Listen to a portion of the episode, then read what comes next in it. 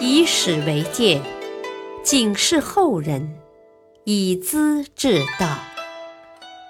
品读《资治通鉴》，启迪心智。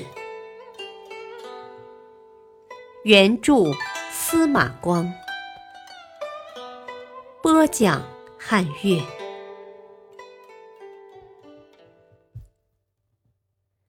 刺史离任清如水，刘毅做法自缢亡。刘毅是刘裕的老朋友，京口起事声讨桓玄，他是重要角色之一。刘裕掌权后，他当刺史和将军，地位很高。他居功骄傲，自以为不比刘裕差，表面上尊重他，骨子里却很不服气。刘裕看在老朋友的份上，遇事客气，甚至让他三分。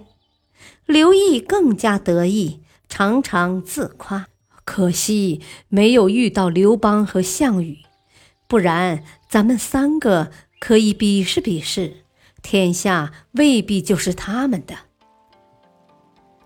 卢循打到桑洛中，刘毅向刘裕请战，坚决要求当主帅，保证马到成功。不料被卢循的副手刘道富打得大败，兵船辎重全部丢失，战士死了七八成。只得单身逃回建康。他要求处分，刘裕还是客客气气的安慰一番，只降了一级。可刘毅谦虚老实了几个月，傲慢不满的情绪又抬头了。这时，荆州刺史刘道规生病，要求退休，得到允准，乘船返回建康。他是刘裕的兄弟。对人对事都很严肃，正直廉洁。临出发时，船舱里的日用衣物跟上任时完全一样，没带走荆州一升米一尺布。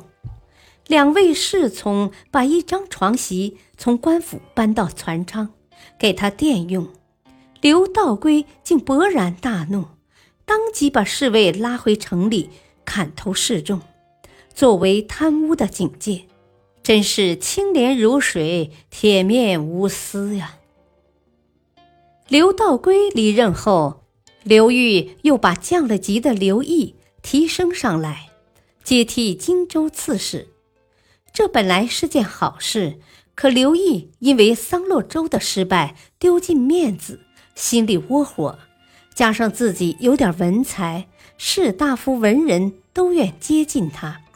于是拉上了一帮朋友，占据长江上游之后，越发不把刘裕放在眼里，又提出主持胶州和广州的要求，刘裕也答应了。刘毅要到京口告辞祖坟，刘裕去和他约会，打算畅谈一番。将军胡藩早已看出刘毅的情绪，就问刘裕。明公认为刘毅会始终佩服你吗？刘裕沉默好久，反问他：“你看呢？”胡藩这才推诚相见。啊，照我看来，事情也不尽然呢。统帅百万大军，攻城能破城，作战能取胜，刘毅当然佩服你。至于浏览文章、阅读经典、谈笑吟咏、纵酒放歌、自负英雄豪杰，倒是你所不及的。这也正是那些白面书生和文人学士恭敬他的缘由啊！如此说来，怕他终究不会服你的。倒不如趁这次约会把他除掉。对明公也许更有利呢。刘裕皱皱眉头：“哦，我和刘毅一同起兵讨伐桓玄，同甘共苦，他的功劳很大呀。如今过失并不明显，哪能互相怀疑，打他的主意呢？”这话说的在情在理，宽宏大量。胡帆不好再说什么。其实刘裕心中早有安排了。刘毅到了荆州，马上把堂弟刘藩调来当副手，组建一万多人的卫队，气焰嚣张。刘裕眼见时机成熟，出兵进攻。他派武林内史王正鄂打先锋，突然冲进城里。刘毅的军队听到刘裕像从天上扑来，惊慌失措，降的降，逃的逃，很快就溃败了。刘毅没料到打击来得这么突然，半夜开城，仓皇出逃，到了城北的牛木佛寺，求方丈收留保护。哪知出家人毫不留情，坚决拒绝。原来事出有因，当初环卫兵败，逃到这里，求方丈僧昌保护，僧昌把他藏了起来。刘毅追到，不听方丈的要求，反而加上窝藏犯人的罪名，将环卫和僧昌一起杀了。现在正是这位杀死方丈的刘毅重蹈桓温的覆辙，僧人们异口同声的反对。而前年昌大师留住桓卫，被刘卫军杀死，寺里才做出规定，以后绝对不许留宿逃亡军人。他们并不知道，当初的刘卫军就是眼前的刘刺史。